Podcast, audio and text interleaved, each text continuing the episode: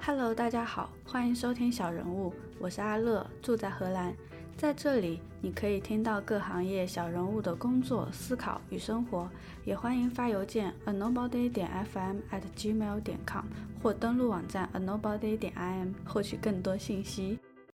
欢迎回到小人物，今天邀请到的是运营部小杨，他同济大学退学去美国读书，毕业后在北京工作大半年，又去新西兰求职，今年三月 transfer 到荷兰办公室。他对于工作和学习有什么不一样的态度？运营的国际化差异以及如何应对焦虑？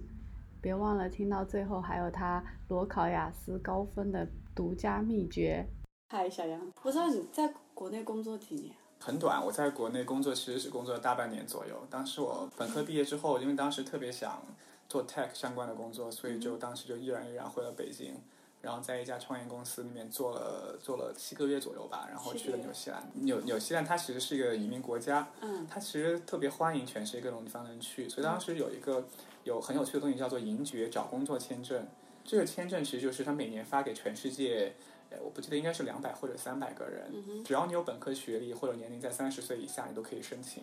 然后拿这个签证，你就可以到纽西兰去找工作，大概是九个月的一个签证，然后你可以从事任何的职业。运气比较好，当时我就申到了这个签证，然后就后来就去了纽西兰。我当时最早是在同济念了两年，然后当时其实觉得有一点点，其实还是想看一下外面的世界，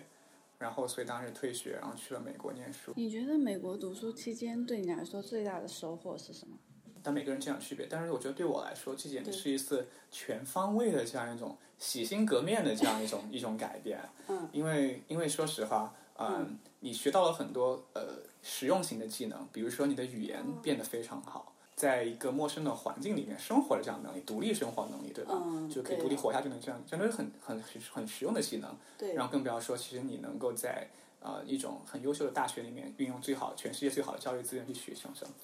我觉得更大的，它可能像一种春风化雨一样，或者潜移默化的影响是说，嗯你去拥抱不同的文化，嗯，然后更多的是，嗯、让你觉得说，哎，我我还有很多方式可以追求自己喜欢的东西。我毕业之后先回了北京，然后又去了新西哦兰，现在在欧洲。我觉得可能如果我没有出国去读书的话，我就从来从来不会想到我可以去走很多嗯对不一样的道路，对甚至不会有勇气去挑战这种不一样的道路。对但我觉得现在好像，呃，你的 mobility 一下就提升了特别特别多，这样子对，好像就是你到全世界任何的地方，如果你真的去了，可以活下来，嗯而且你也有勇气，然后有能力能够到那个地方去。对，我觉得这种给你自己的啊、mobility 还有 confidence 上面提升是一个非常非常大的一个东西。那你现在常住过哪几个国家了？哎，我现在其实我我算了一下，其实我已经除了除了南美洲之外，我应该已经住过世界上所有有人类栖息的大洲了。所以对，所以我下一步其实挺想去南美洲 的，南因为美洲，亚洲是中国嘛，是出生长大的地方，嗯哼，然后去了北美洲去念书，住了三年，嗯中间去非洲实习住了一个夏天，但那个可能不算住吧，但是去蛮有意思的那个地方。然后后来去大洋洲去工作了将近三年，然后现在在欧洲，嗯所以我觉得差一个南美洲就可以大满贯了。你会比较想要留在哪里？或者说他们的文化差异？对，我觉得这其实是我现在特别喜欢的一点。嗯，我特别想让自己说我是一个世界公民，我能够有这个 mobility 去去走到世界上各种不同的地方，趁我还年轻的时候可以多走走、多看看。对，所以还没有想过说要在一定要在什么地方。嗯，这个是我觉得很多时候去了很多地方，但我可能到最后留下的只是回忆或者这种经历，并没有想说在那边留很久，是吗？那他们之间的差异呢？到现在为止，哪个国家会给你留下比较深刻的印象？说实话，我觉得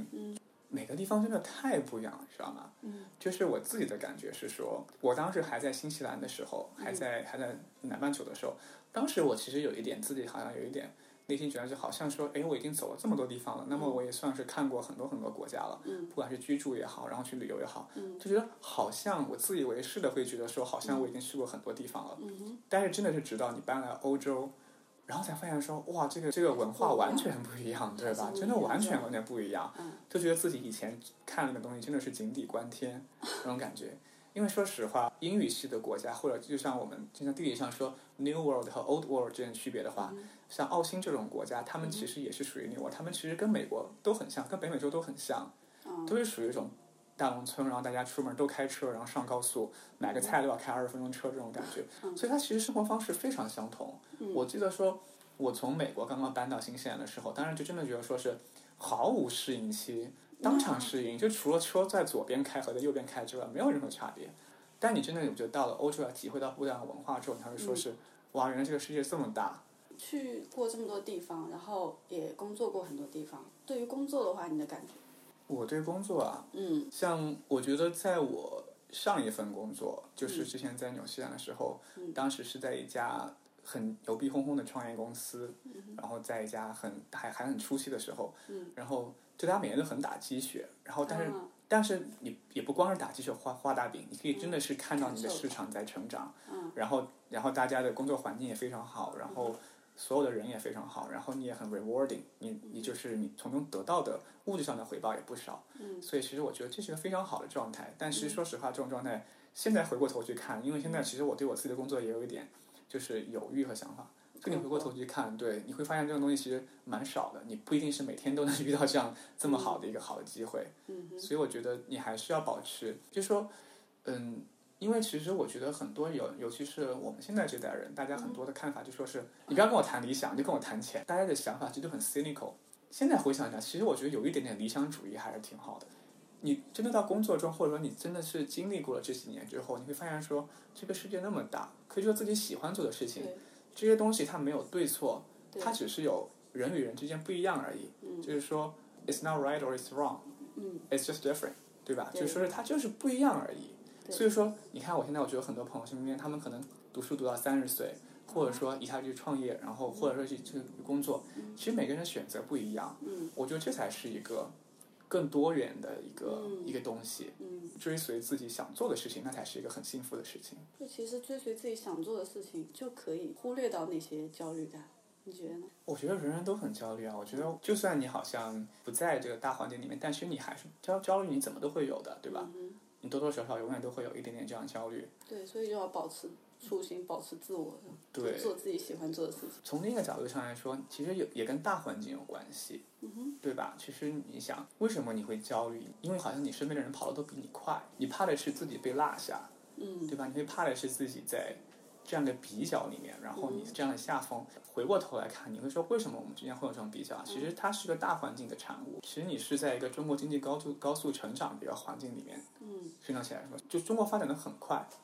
然后每个人都在拼着抢着，说我一定要占着这个机遇，说我一定要踩着这个风口。但你回过头，对吧？你看一下荷兰，或者你看一下以前新西兰那种人，嗯大家就每天很傻很开 心啊。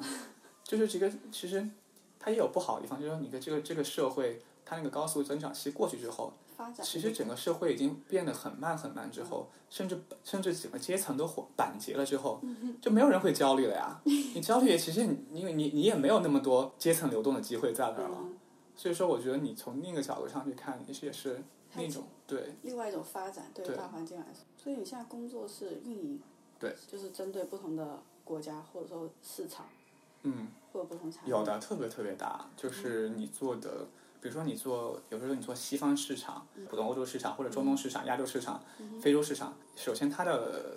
它的当地法律法规完全都不一样，啊，可能一这个在一个地有方是合规的东西，另一方完全不是。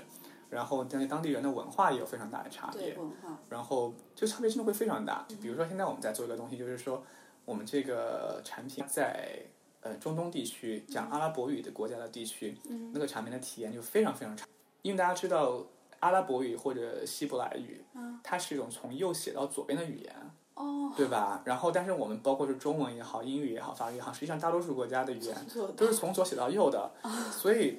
所以当时在写这些工程师就完全没有考虑到这些东西，所以说现在那个产品的体验就跟屎一样，我对知道了。你你一定一旦把那种原本的产品，然后一定要去生搬硬套套上当地的内容 content 之后不，行，完全无法用， 所以说。所以说，真的是很多时候你在做产品的时候没有考虑过有很多这种 localize 的事情，嗯，然后你就慢慢做运营啊，就慢慢去去背这个锅， 然后去去找产品去改这些东西，差距真的很大的。这个可能也是我觉得，嗯、一直在做一个国家或者做一个地区的产品，你会可能会很少去想到的问题。对，是。那那你觉得在学校里读到的和在社会上工作的时候读到的会有什么？区别其实挺大的，我觉得就是我其实一直属于一个。我还蛮喜欢上学的那种，我是比较喜欢单纯的去学知识。然后我觉得在学校里每就是你每天都会有学 absorb 就是新的知识、哦，其实我觉得那是一种非常开心的一个体验啊、但是说实话，你在学校里学的东西，我觉得可能除非是你是一些呃专业性研究非常型强的，对对，可能一些专业性非常强的领域，比如说你可能是作为啊、作为一个研究者，作为一个物理学家或者是医学。或者是就像现在咱们互联网行业里面有很多的，比如说这种数据科学，对这样子的，那可能你在学校里学到的专业知识，并不一定会直接的跟你的工作能够有多么大的 application，对嗯吧？但是我觉得在学校里学到的更多的是一种技能，嗯就是说你怎么去 approach 很多事情，然后你思维的方式，然后生活的方式，我觉得这也是很重要的东西。嗯然后工作中你可能更多是你要去学一些短期能够能用的东西，啊，对吧？你可能不会说是，呃，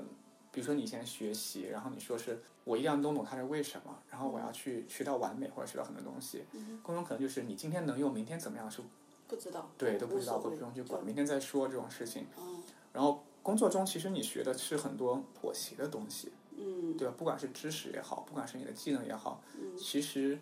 它充满着一种妥协，充充满着说你想做的事情和你必须做的事情中间的妥协。嗯不仅是一种形而上的一种学习，它更多是说是怎么样去找到一个最终的平衡点。嗯对，所以所以我觉得其实其实这样子，嗯，它可能不能叫做学习，它更多是只是说一种熟练的过程。然后另外你下班之后的话会怎么放松？不瞒你说，当时就是在新西兰的时候，真的觉得真的人太少了， 因为那国家很多羊，就新西兰很多羊，所以当时就已经无聊到可以跟羊对话了吗？嗯，也没有，因为我一直我倒一直挺想养一只羊的，但是觉得说又没有，就又没有地儿。但是是搬到欧洲留学就有很多人，然后有很多很可以很多很多做的事情，觉得特别好。我一直是一个喜欢比较喜欢城市的一个人，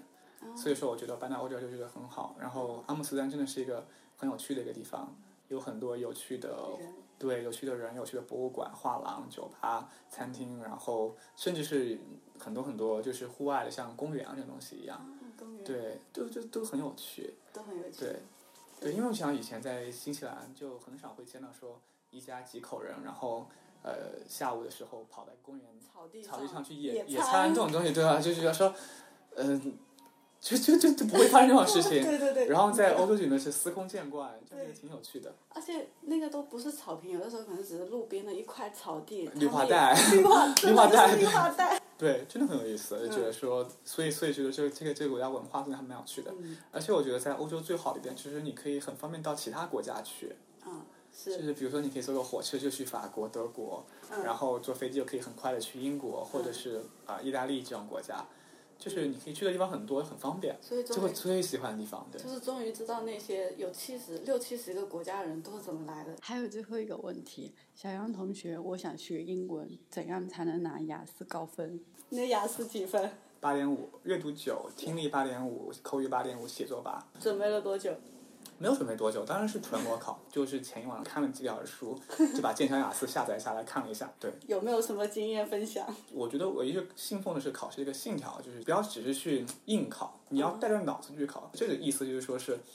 你要去思考这个考试它到底考的是什么，这个考试这个产品经理那个考官他的核心需求是什么，你要把这个了解到，对吧？比如说我们的高考它就是选拔型的考试，但是你看雅思也好，托福也好。或者呢，出国内的考试也好，它是一个评测型的考试，可以说很大程度它是一个标准化的考试。比如说是我在二零一七年这次我考了八分，二零一八年我考了八分，和二零一九年我也考了八分，它的三个的意义它是要是一样的，对吧？不能说是我的分数要随着时间贬值或者增值，所以当时我就看了一套口语跟呃写作的类似像标准答案这样一个嗯参考答案这样一个一个一个答案，一套真题后面的答案它会分几个答案，它会分这个是一个五分答案，这个是一个六分答案，这个是七分，这个是八分答案，它会把不同的答案分数给你给你列出来，然后我就去看，我就看那背面中间中间对比，就嗯区别是对，比如说八分答案比七分答案多了一个这个，那就说明这个是一定要答的，哦然后九分答案多了一个这个，那说明一定要答。你总结一下说，哦，好，那我有这么多重要的因素，你必须要答出来。嗯，然后中间有有没有什么顺序需要答出来，然后写作也是一样。我觉得这个是当时我考试的时候蛮重要的一点嗯东西。后来我也就是有人问我说怎么考的，我一直跟他们讲这个，然后我就我要鼓励大家，就是你磨刀不误砍柴工，对吧？嗯然后你你你不管你做什么事情，你要先去思考一下，它背后的这个大的隐藏的逻辑是什么。很厉害。 以上就是今天的全部内容了。然后我有一个问题，你对小杨的非洲实习感兴趣吗？或者有其他问题和建议，都可以发邮箱给我们。